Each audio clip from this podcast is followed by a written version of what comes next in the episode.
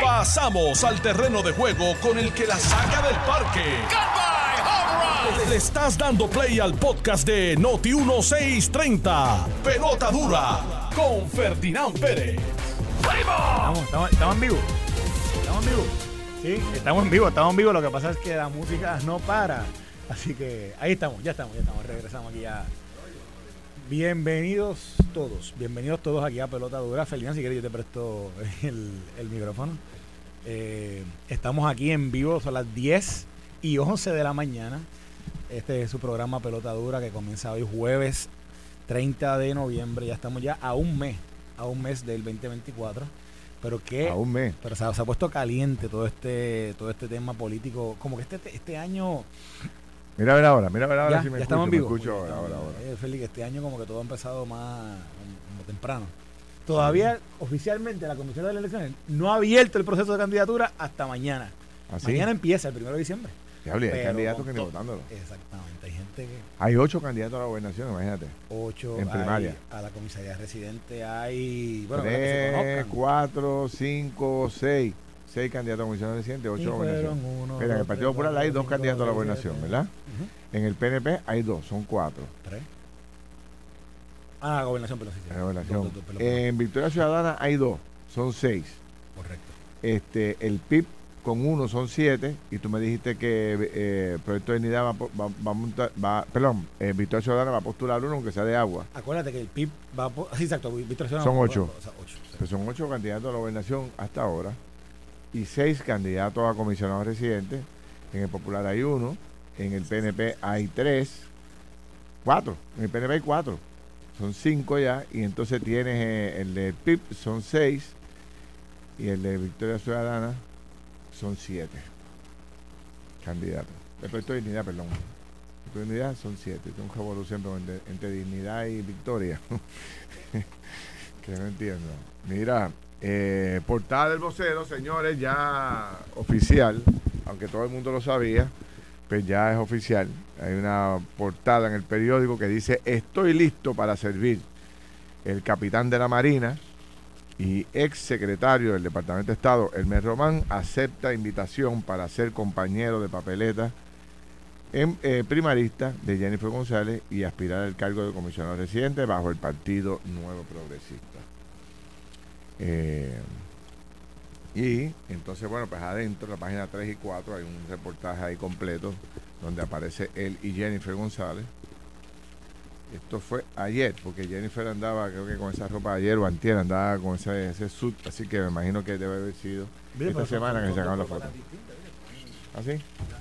Ah, pues mira, sí, sí, sí, es verdad. Eh, él Él tiene- tuvo ahí es un correcto. shooting, tuvo un día de shooting de fotos.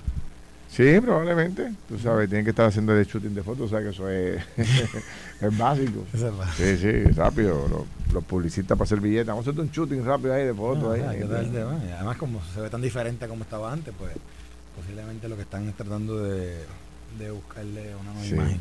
Hace falta una foto oficial que la debe tener ya de secretario de Estado, pero por ahí está. Elmer Román, adentro dice en el periódico El Vocero, eh, Elmer Román está listo para dar la batalla por Puerto Rico.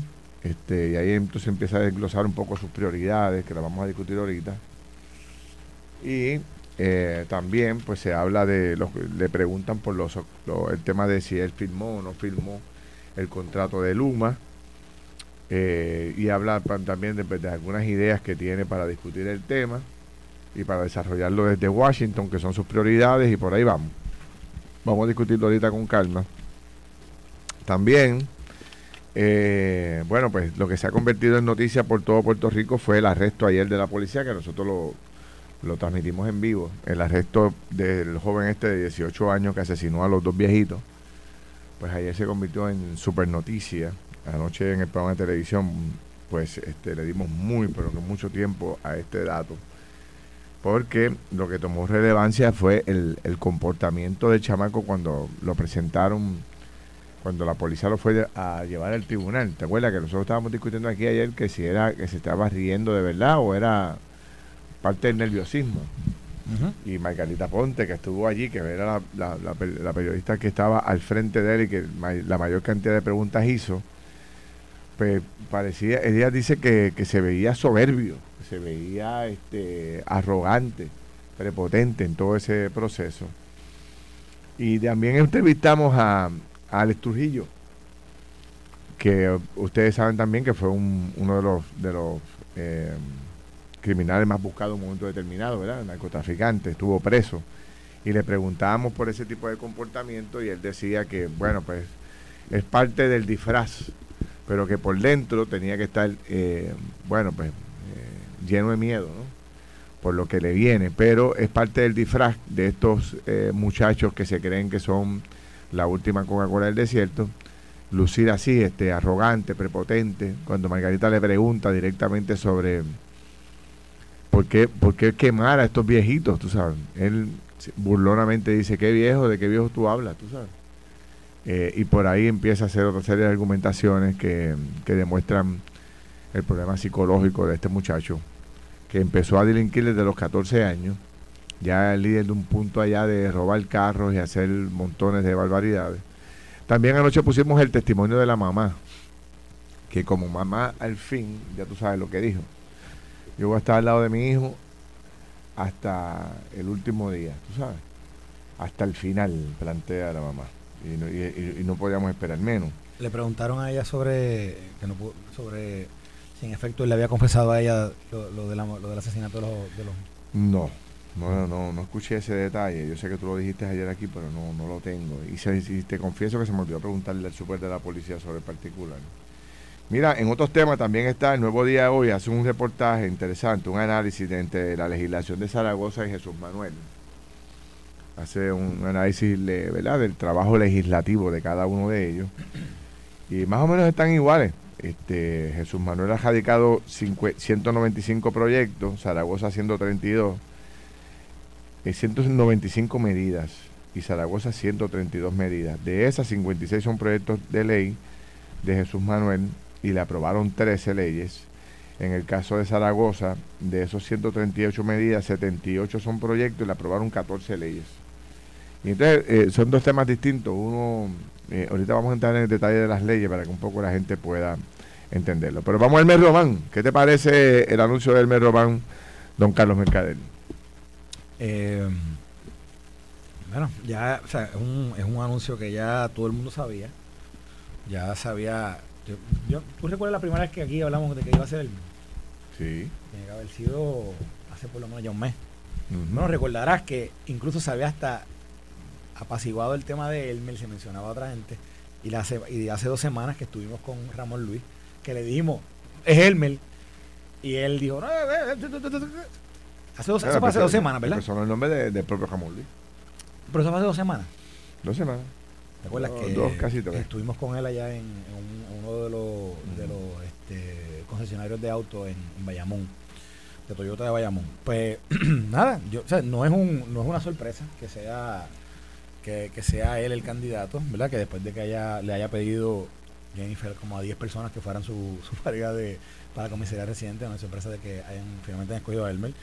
Elmer tiene una hoja de vida en Washington que no es necesariamente política, ¿verdad? Pero, pero en el Departamento de la Defensa, que, yo creo que él ahora, fíjate que en la, entrevista que hace, eh, es la carta que Radio presenta. Sí, Capitán de la Marina. Exacto. De los Estados Unidos. Eh, y eso, y eso es una... Es una carta, es una buena carta. Es un buen, es un buen, es un buen una buena presentación.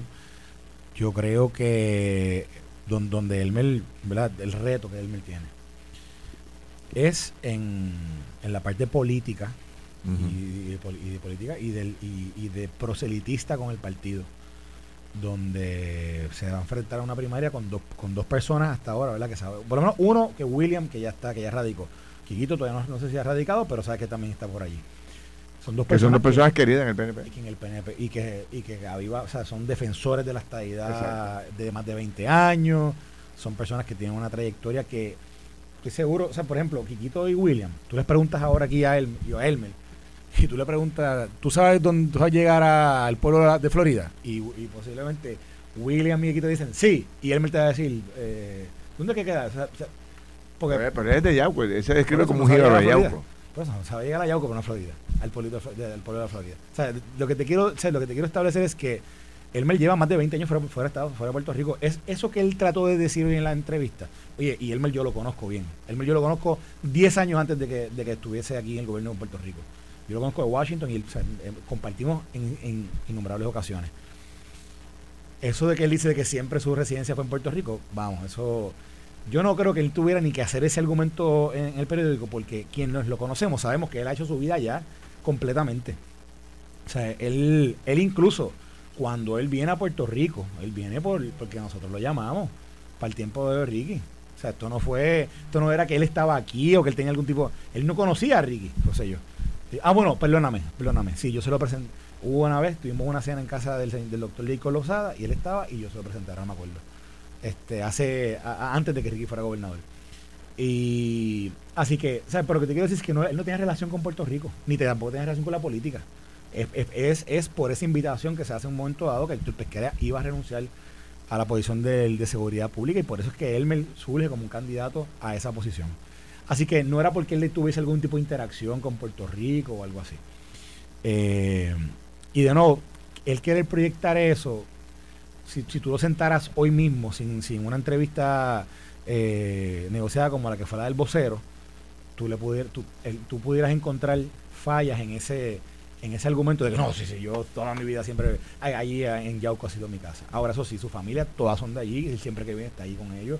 Su hermano trabaja en el municipio de Yauco, era, trabajaba en manejo de emergencias allí anteriormente, ahora bombero, algo así, y su familia son de allí. Y Elmer de nuevo, Elmer es un tipo, de nuevo, es, un, es un tipo, si tú, no, si tú lo fueras a analizar dentro, dentro de, de la, de, la, de las virtudes que tiene Elmer, Elmer es, es una persona que conoce, conoce la burocracia de un gobierno, conoce ¿verdad? cómo manejar los asuntos internos de gobierno, porque eso es lo que hace todo el tiempo eh, desde el punto de vista en la milicia, porque Elmer, por ejemplo, trabajaba cosas de diplomacia, asuntos en el Navy, por ejemplo, una vez se estancó un, un barquero de estos grandes de, de, la, de la Marina en, en, un lugar, en creo que fue en Chile, y Elmer tuvo a cargo de eso y tuvo que manejar con la ¿verdad? Con, con los gobiernos. Así que Elmer tiene, una, tiene, tiene unas cosas positivas de su resumen que yo creo que le pueden ayudar ahora. Le va a tocar, le va a tocar un, reto importante de, tratar de, recabar apoyo en, una, en una en un, en un electorado que no lo conoce que no lo conoce, va a tener que defender por qué, no se, por no se insertó anteriormente en el proceso político, incluso cuando estaba viviendo en Puerto Rico, por qué un poco fue, tímido con el tema de la estadidad en un momento dado cuando se le, se le tuvo la oportunidad de posiblemente adelantarla del Departamento de Estado. hay unos cuestionamientos internos dentro, de, dentro de lo que es su presentación como candidato de comisionado residente bajo, bajo la insignia de La Palma, que él va a tener que, va a tener que, Va a tener que defender. Y, aparte de eso, obviamente, en esa entrevista que está ahí, tú te das cuenta, Elmer no maneja ninguno de los temas ni de salud, ni contributivo, eso es que tiene un buen asesor Posiblemente está George Loss o alguno de estos está atrás de él, eh, tratando de ayudarlo con, los temas. Y, es, y eso es bueno, ¿verdad? Que, tenga, que tenga su asesoría para que lo ponga al día con los temas que son realmente importantes, porque lo que él maneja no tiene que ver nada con lo que habla en la entrevista. Pues eso quiere decir ¿verdad? que hay alguien que lo está ayudando. Y yo me, parece que, en ese sentido, ahí los candidatos que están acá corriendo en Puerto Rico van a tener que apretar porque se dan cuenta que él, alguien lo sentó y le dijo, mira hermano, estas son las prioridades, esto es lo que tú tienes que decir que tú vas a trabajar. Y lo dijo ahí, lo dijo, lo dijo en la entrevista, estaba preparado para eso. Y en, y en ese es el reto que tienen ahora los otros dos candidatos que van a tener que ponerse al día también en, e, en esas ideas eh, que Elmer, de las que Elmer, por ejemplo, estaba, está presentando hoy en el periódico. Y hoy otra cosa, Elmer va a tener que justificar. Eh, eh, Edwin Mundo está diciendo, uno ha, señalado uno, unos, unos elementos de, de, eso mismo, de la residencia, el domicilio, que yo no sé si van a ser un issue o no para que él pueda presentar su candidato. Yo creo que murieron ya. Yo no creo, yo no creo. Porque, porque eh, Normando le preguntó esta mañana a William Villafañe. Y él, como ya tiene, ¿verdad? Este característico de él, este bien polite, tú sabes. No, yo no voy a entrar en eso, que el pueblo PNP lo decida en las primarias, yo no voy a entrar en impugnaciones. Eh, le preguntaron a Pablo José esta mañana y él comentaba lo mismo, tú sabes, que él entendía que, que que, nadie iba a impugnar ese proceso. Yo no sé si Quiquito está en esa, habrá que ver si Quiquito lo hace. pero el Mundo dijo esta mañana que él no lo va a hacer, ni el partido como institución lo va a hacer. Tendría que ser uno de los de los de los de, las personas que él está retando Yo, yo sé que él tuvo problemas. By the way, así es como, así es como todo el mundo se entera finalmente que es él el que va a aspirar. Él tuvo problemas cuando él fue a activarse en la Comisión Estatal de Elecciones.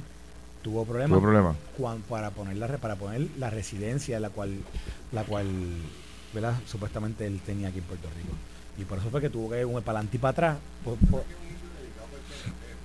no no de acuerdo de acuerdo Terminado. Y el PNP siguió- decidió ir para adelante con, con la candidatura de Enrique, independientemente de la crítica y el cuestionamiento que había de sí pero no no no pero de nuevo sí pero fíjate pero sigue siendo un issue Ferdi de un issue de, de, de credibilidad es un issue de, de que él va a tener que de nuevo fíjate lo que dice hoy en el periódico. El periódico le dice como no toda mi vida yo mi residencia mi domicilio ha sido Puerto Rico Pues yo te estoy diciendo que del saque, y él lo sabe, si alguien le pregunta, que él trató de registrarse como elector en Puerto Rico hace dos semanas y, se- y se le hizo complicado por el tema de la dirección que tenía, que si tenía, no tenía, etcétera. Y tuvo que volver a ir un momento dado. Lo mismo pasó, o sea, lo mismo cualquier cuestionamiento de sobre si él está diciendo que su residencia y domicilio siempre ha sido Puerto Rico, Ujú. ¿por qué no participó del proceso electoral cuando fue funcionario eh, del gobierno de Puerto Rico? Sí. Él, entró, él entró- él entró al gobierno de Puerto Rico en el 2019, cuando Héctor Pesquera renuncia. Héctor Pesquera renunció a abril, abril 30, el mismo día que yo renuncié. Yo me acuerdo cuando, cuando Ricky Mira. lo presentó, lo presentaron como la última Coca-Cola del desierto. La verdad que tiene, el hombre, el hombre tiene un récord, tiene un récord profesional departamento de brutal. muy bueno. Y el que vaya a atacar eso está jorobado porque Sí. honestamente lo tiene allí. Sí, sí, sí. Ahora, pero él me va a tener. O sea, el reto La de parte él- política es la que tú dices que yo, yo estoy de acuerdo contigo. ese es su gran reto, pero tengo, tengo, y, tengo y contestar el récord de aquí. Mira, esta mañana Noti1 hizo un sondeo este, con Alex y Normando Valentín aquí por la mañana. ¿Por quién votaría para la, comisaría, para la comisaría residente en Washington por el PNP? William Villafañe saca 71%, Quiquito saca 6.5% y Elmer Román saca 20.7%. Este, que pasé el primer día y con tan- tan- tanto negativo que se le había añadido, no está mal. Déjame hacer una corta pausa y regreso con mi análisis sobre lo que pienso de Elmer Román, que no está tan perdido nada como mucha gente plantea. Venimos rápido. Estás escuchando el podcast de Pelota Dura, en Noti1 con Ferdinand Pérez. Regresamos aquí a Jugando Pelota Dura. Son las 11 en punto de la mañana. Yo soy Ferdinand Pérez. Aquí está don Carlos Mercader. Y hoy se empiezan a hacer un análisis de comparación de labores de dos legisladores que quieren ser gobernador de Puerto Rico. En el caso, en este caso es los dos legisladores del Partido Popular, Zaragoza y Jesús Manuel, que llevan más o menos el mismo tiempo en, la Asamblea Legislativa. Y entonces el nuevo día, a través de Génesis y Barra, hacen una comparación del trabajo legislativo. Dice, eh, voy a leer algo, algún- algunos párrafos de los que plantea el, el artículo. Dice, un análisis de la labor legislativa de ambas figuras en el PPD, este cuatrienio, muestran que Ortiz, o sea, Jesús Manuel Ortiz, ha presentado en la Cámara medidas relacionadas con las garantías de usuarios de cannabis medicinal, la protección de víctimas de violencia machista, la protección, la prohibición del discrimen en el, en el empleo y la transparencia en la divulgación de información por el Estado, entre otras. Eso es lo que destaca ella como las medidas quizás más importantes. Del caso de Zaragoza, incluye proyectos como los vinculados con la Universidad de Puerto Rico, el salario mínimo, eh, eh, gastos tributarios, eh, gastos tributarios en medidas, en, en- gastos tributarios, en enmiendas a la ley de vehículos y, y tránsito y la violencia de género y el tema energético. Son los temas que, que se destacan como parte de este análisis de ambos legisladores. Los números los de ahorita, déjame darlos de nuevo para que la gente, mucha gente se vaya a por números. Tienen más o menos los mismos números de leyes aprobadas. En el caso de Jesús Manuel, eh, tiene 50 proyectos como autor, 6 como coautor. En resoluciones tiene 124 resoluciones eh, de autor y 9 de coautor. Y resoluciones conjuntas tiene 4 de autor y una de coautor. Eh, resoluciones concurrentes en la Cámara tiene una y tiene 14 leyes aprobadas. 13 leyes aprobadas. En el caso de Juan Zaragoza tiene 64 medidas como de autor como proyecto, 14 de coautor Resoluciones del Senado tiene 26 a favor, 0 de coautor. Resoluciones conjuntas en el Senado, 18 de autor, 6 de coautor. Y resoluciones conjuntas concurrentes del Senado, 3 de autor y una de coautor. Y tiene 14 leyes aprobadas. Uno se enfoca más en el tema eh, del maltrato, el tema del cannabis y el tema de, eh, del empleo, garantizar el empleo. Y Juan Zaragoza más en el tema tributario. ¿Qué es el fuerte de él? Natural natural, el, tema tributario. Elemental, mi querido Watson, ¿verdad? Debería ser. Claro, porque tú llegas a la Asamblea Legislativa y destacas la, ¿verdad? Te metes en los, se supone que te metas en los temas en los cuales tú dominas, no en los que no dominas. Así que ahí está un pequeño resumen de ambos candidatos, eh, temprano en el juego, este, para que la gente pueda empezar a definir eh, todo lo que está ocurriendo. Ayer hablaba con dos personas que me decían. Yo creo que está débil el. By the way, mira, lo que dice el periódico, que, es interesante. Fíjate cómo lo, como lo, discreto. Discreto, sí. Esa es la forma, es el titular del periódico. Pudo haber dicho pobre. Sí. Bueno, pero discreto es, eh, es como que. Sí, nada, nada extraordinario. Nada extraordinario, Nada extraordinario. Lo que plantea ella con el Entrevistan a dos personas, a Ángel Rosa, el profesor Ángel Rosa, y entrevistan también a, Eduardo Bajalí, que son dos personas conocedoras del, tema. Este, Ángel Rosa dice, hay circunstancias, hay unas circunstancias con que con ellos, con ellos dos que hay que entender para ver por qué esa gestión no ha tenido el brillo que mucha gente esperaba. Plantea Ángel. Y entonces, en el caso de Bajalí, en política, no importa mucho cuánto un buen trabajo hayas hecho desde el cargo legislativo. Lo importante es cómo la gente te, te ve. Y es verdad. Este, tú puedes ser un gran legislador, pero si no tienes proyección pública estás muerto con la pechuga. ¿no? la pechuga. Este, tiene una combinación de, buena, de buenas medidas legislativas con, con, con buena proyección pública. Este, ¿Tú quieres decir qué? Ibas a decir para yo, yo tengo, un comentario que hacer de... Anoche yo comentaba con dos personas que me traían el tema de, las candidaturas dentro del PPD y me planteaban eh, el hecho de que hace unos meses atrás parecería que Jesús Manuel tenía esa candidatura en el bolsillo. ¿Verdad? Todo parecía indicar que, Zaragoza había llegado a un nivel que como que no, como que no pasaba de ese nivel de, de arraigo, de simpatía, de apoyo del liderato político. Que cuando Jesús Manuel anunciara su candidatura, como que pues iba a copar el terreno. Y anoche este mismo grupo me planteaba que, que, no es tan, tan así como, como pensaban. Eh, la candidatura de Jesús Manuel, el anuncio de Jesús Manuel, lo que hizo fue reforzar la candidatura de, de Zaragoza. Fíjate qué interesante.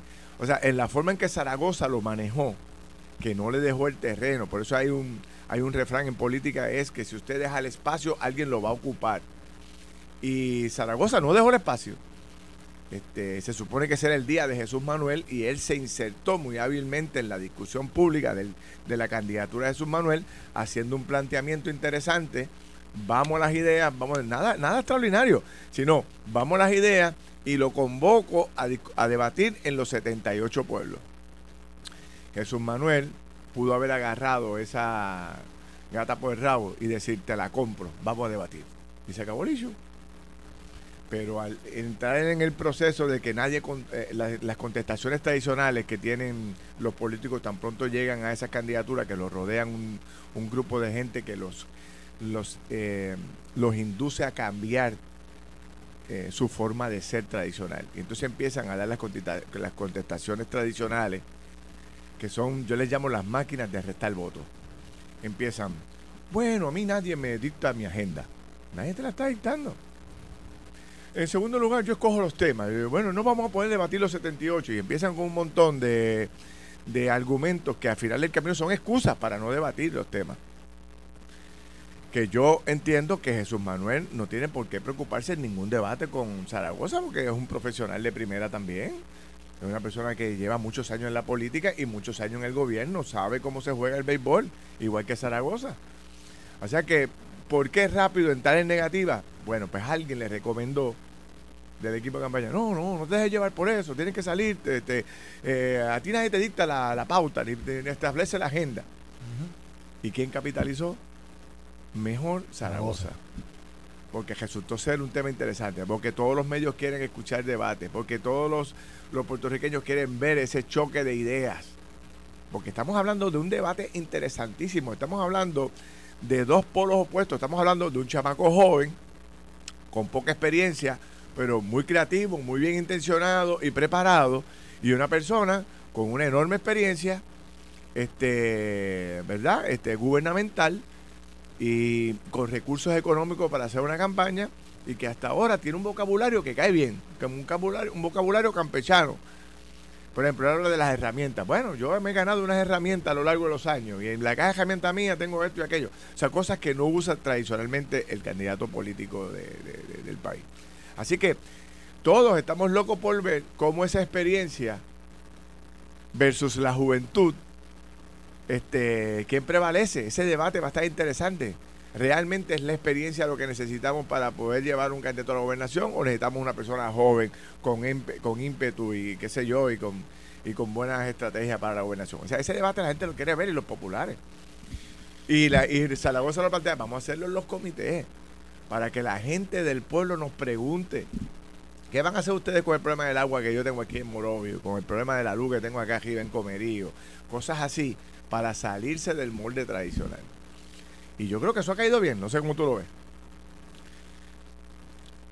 Anteriormente había, dicho que, Zaragoza eh, había estaba demostrando que, había venido el juego político a nivel de la gobernación distinto al 2020. Sí. Y, había venido a jugar pelota dura con, Jesús Manuel. Lo dije porque desde el, desde el día uno, primero que les madrugó a todos el anuncio. Cuando estaban, cuando estaban los líderes que apoyan a Jesús Manuel hablando del tema del consenso, de que no querían primaria, Zaragoza dijo, espérate, espérate, espérate, yo voy para adelante.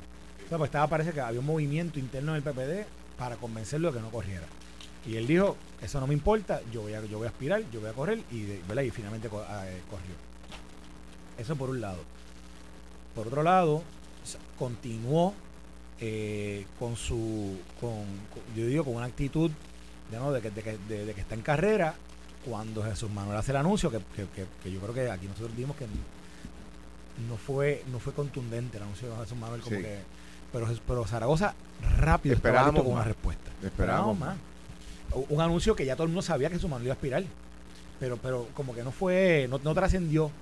No fue un, no fue, no fue fuerte, no sé. Yo no, yo pienso que pudo haber sido mejor. Pero entonces Zaragoza estaba listo para responder. Y Jesús Manuel respondió y Zaragoza respondió de nuevo. Y dio el frente y estuvo ahí. Fíjate que estamos comparando ahora dónde está Elmer Román después del anuncio del periódico. Zaragoza, el día del anuncio estaba, el día aquí, al otro día vino aquí a la emisora, estuvo en el programa de televisión. El día que Jesús Manuel anunció, estaba Zaragoza en el programa de televisión, estaba en los medios. Eh, está claro de dónde tiene que estar. Ese fue de Mediatur, detrás de, Jesús Manuel por ahí para abajo. no le dejó el terreno solo. No, no lo dejó solo. Y fíjate hoy, hoy, hoy, en el tema de Elmer, pues, ¿dónde, ¿dónde está Elmer? Pero aquí Zaragoza ha estado presente en esa contienda. Y yo creo que Jesús Manuel no lo esperaba. Yo creo que Jesús Manuel esperaba rápido, tenía que responder a, los debates, rápido tenía que responder a ciertas eh, estrategias que está utilizando Zaragoza con quien sea que esté su equipo de trabajo, que lo están haciendo muy relevante dentro de esa, dentro, dentro, de esa eh, discusión de quién puede ser el, candidato en, en, ese partido. Y ojo, si eso, le, si eso repercute en apoyo eh, dentro, de su, dentro de su base, yo no, no, no, no, estoy claro. Pero en percepción general, yo creo que Zaragoza se la está dando a Jesús Manuel. E incluso yo veo a los líderes que endosaron a Jesús Manuel, como a Pablo José, como Luis Javier Hernández, etcétera. Yo no los veo muy, muy, muy vocales en este tema. Y en un momento dado inicialmente salieron como portavoces de Jesús Manuel y han estado como que en la, en la, en el asiento de atrás, no están, no están necesariamente abiertamente hablando sobre, sobre, sobre las virtudes o las bondades de Jesús Manuel como candidato. Y creo, ¿verdad?, que eso, eso puede ser también el impacto que ha tenido Zaragoza en, en ellos. No sé exactamente nuevamente cómo eso eh, cale dentro de la dentro de la base del PPD, porque desconozco ahora mismo y sé que yo sé que Jesús Manuel tiene un tiene, tiene un reto que es demostrar que lo que pasó en la elección de él como presidente del partido, que acabó ganándola como por científico de votos, demostrar que él sí tiene la base del partido. Y me parece que si no se pone las pilas, Zaragoza puede, puede erosionar, puede erosionar rápidamente eh, ese, ese, ese respaldo que, él puede tener como presidente del partido eh, inmediato con esa base que, está estructurada y organizada dentro de los diferentes pueblos que está. Esa es mi, esa es mi, impresión. Sí. Vamos a ver cuál será el primer debate que se pueda desarrollar entre ellos dos. Uno. Segundo, este, ¿quién tiene más gasolina para resistir esa primaria hasta el verano del 2024? que recordarán ustedes que estos dos candidatos van a tener que gastar lo poco, lo poco o lo mucho que recauden, lo tienen que gastar en esa primaria. En adición a eso, Jesús Manuel tiene que dividir sus ingresos y sus actividades de recaudación de fondos para meterle chavo al PPD, para poder pagar la nómina, para poder pagar la luz, para pagar el agua, para poder pagar ¿verdad? el servicio que se ofrece desde el Comité Central del Partido Popular. O sea que eh, Jesús Manuel la tiene difícil y no ha demostrado ser un recaudador eh, extraordinario de dinero dentro del Partido Popular, porque las finanzas al día de hoy están muy graves. O sea que el, el, mano a mano y las visitas a los comités municipales son importantes, pero para ganar una primaria a un puesto de candidato a la gobernación se necesitan billetes, ya lo dijo Charlie Delgado. Él gastó 1.5 millones de dólares en la primaria contra eh, Eduardo Batia y Carmen Yulín, que era una primaria muy fuerte. ¿Cuánto gastó, ¿Cuánto gastó Eduardo Batia en esa primaria? No sé, pero sé que gastó mucho dinero también, porque había mucho... Y él, y él, y él recogía dinero. Y él, recogía, dinero. Eduardo Batia levanta mucho dinero. Entonces, eh, esta carrera que está empezando, pero que faltan muchos meses, va a depender también de la gasolina que tenga en el tanque cada uno de estos candidatos. ¿Quién puede resistir? O sea, por ejemplo, si, si Zaragoza se menciona que pueda poner dinero de su capital, ¿verdad? Que tiene todo el derecho a hacerlo, pues podría tener mayor capacidad de impactar los medios de comunicación por todo este tiempo que queda sin preocupaciones. Pero en el caso de Jesús Manuel, no puede gastar ese dinero ah, eh, en su primaria única y exclusivamente porque si por casualidad de la vida al PPD no le llegan los recursos suficientes, se coge una crítica brutal. Y por ejemplo, si le cortan el agua o la luz o, cheques sin fondo, como ha ocurrido en el pasado con el PPD, no le puede pasar a Jesús Manuel. O sea, el, partido tiene que lucir impecable, tiene que correr al 100%, más él tiene que levantar el dinero adicional para poder hacer su campaña. O sea, Jesús la tiene difícil. La tiene difícil.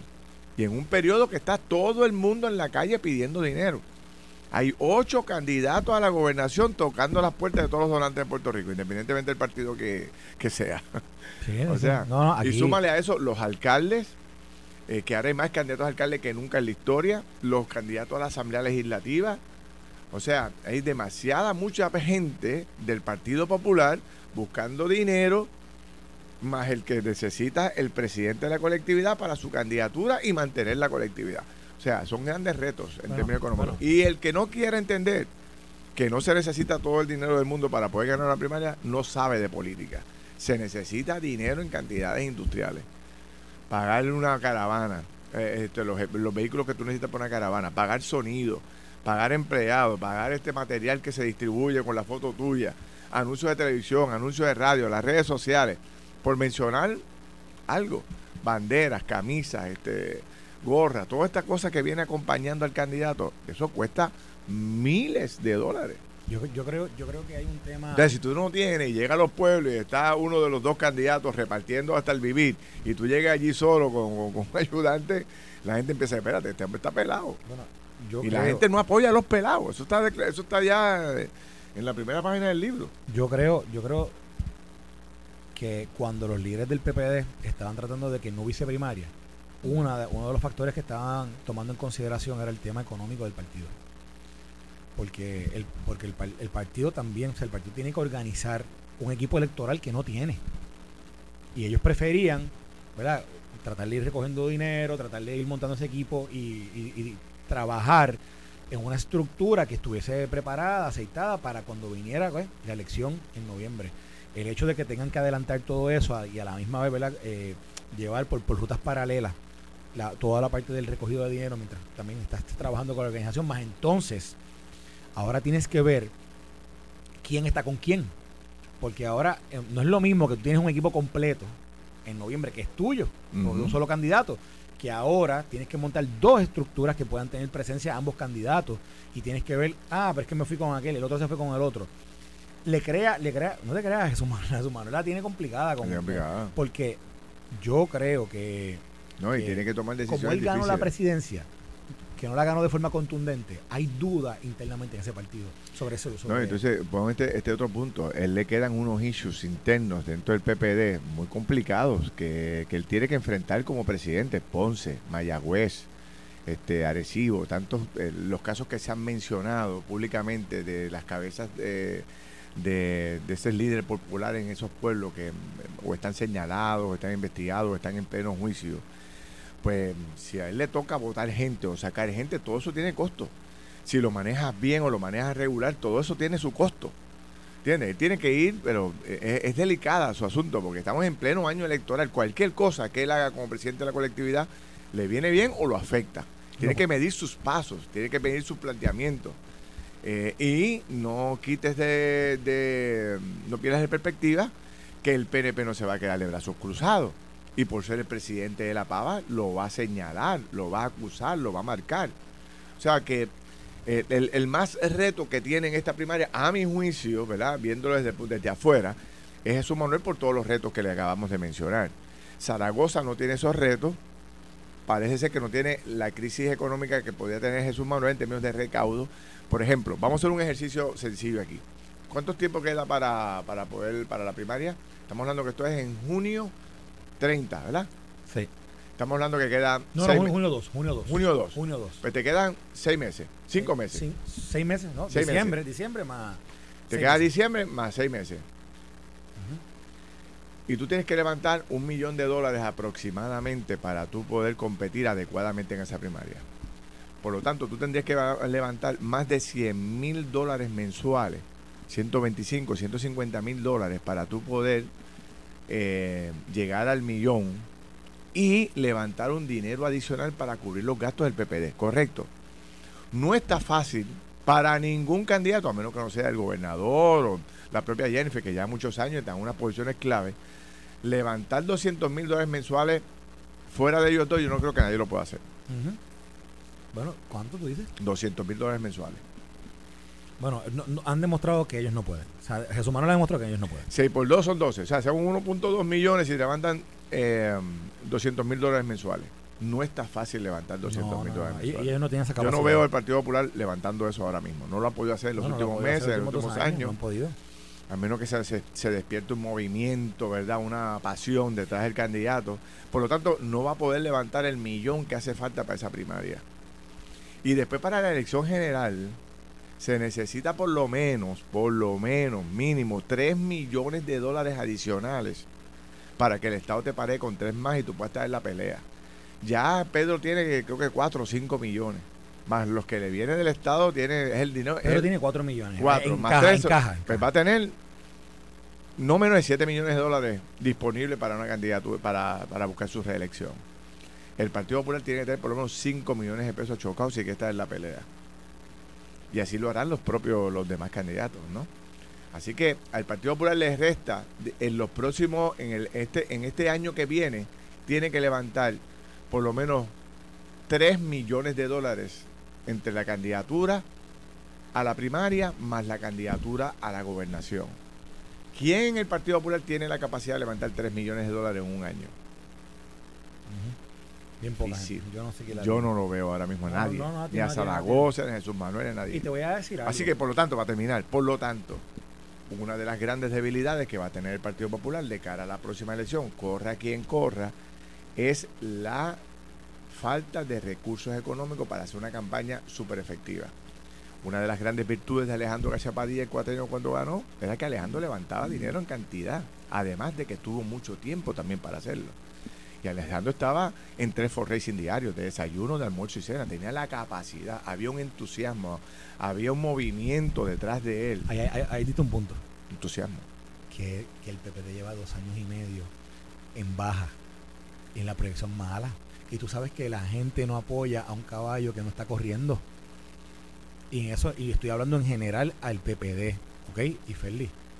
Tú, el, en, en, una, en un proceso político, tú sabes que el candidato que sea, sea pasa las elecciones y al día siguiente está buscando, está recogiendo los chavos. Sí, o sea, es, sí, sí. es la vida de un, can- de un candidato político. Cuando un candidato a la O sea, gobernación. uno no recauda fondos O sea, solamente el día antes de la elección. Tú estás recaudando fondos todo el Perdóname, tiempo. un candidato a la gobernación, legislador. seis meses antes está de desayuno, de almuerzo y cena levantando dinero. todo el tiempo. Casi no el puede ir a los pueblos porque todo está el levantando dinero. todo el tiempo. ¿Por qué? Porque, sencillo, porque cuando lleguen los últimos 45 días, es más, los últimos 60 Los últimos días, 60 días. y tú empieces a ver cinco anuncios de, la- de tu oponente contra uno tuyo, empieza la crisis colectiva. No solamente en tu comité, sino en todo Puerto Rico. Los populares dicen, ay, que, pero ¿qué, qué pasa que los anuncios no salen? ¿Qué pasa que no salen los anuncios negativos contra Pierluisi o contra Jennifer? ¿Qué pasa que no salen los anuncios positivos de mi candidato? Y es que no hay billete. Y ese dinero no se puede levantar el último mes. Eso hay que empezarlo hoy. Sí. Bueno, desde hace, tiempo. Hace tiempo, hace Hace tiempo. tiempo. Y yo, yo, yo creo que el PP, que Jesús Manuel Que fue lo que hizo Pierluisi. No, no se durmió en las pajas. Y mientras estaba cómodo, sin ni primarias ni nada, él seguía levantando estuvo- dinero. Yo estuve levantando fondos todo, lleva dos Por años corridos sin parar. Digo, No, Jennifer tampoco la tiene muy fácil. no, Jennifer tiene, apenas tiene 600 mil dólares, creo, 500, 600. 600 en cada. 600. 600 en caja. Y Jennifer tiene que tener por lo menos 2 millones de pesos para competir adecuadamente con, con, con Pedro. Y- O sea, que y- tiene y- que pero, pero, te- pero estoy seguro que todo lo que están haciendo todo el último tiempo ha sido, ha sido Ah, no. cada, toda la semana. Digo, hay que ver, ¿verdad? Hay que Ella tiene que estar levantando dinero. Pero tiene que estar y levantando dinero porque- Pero 2 millones de pesos, volvemos a lo mismo. Tiene que estar casi sobre los 200 mil Y mensuales. Jesús Manuel no está viendo una cosa aquí. Zaragoza está poniendo chavo de su, de su bolsillo. Ujú.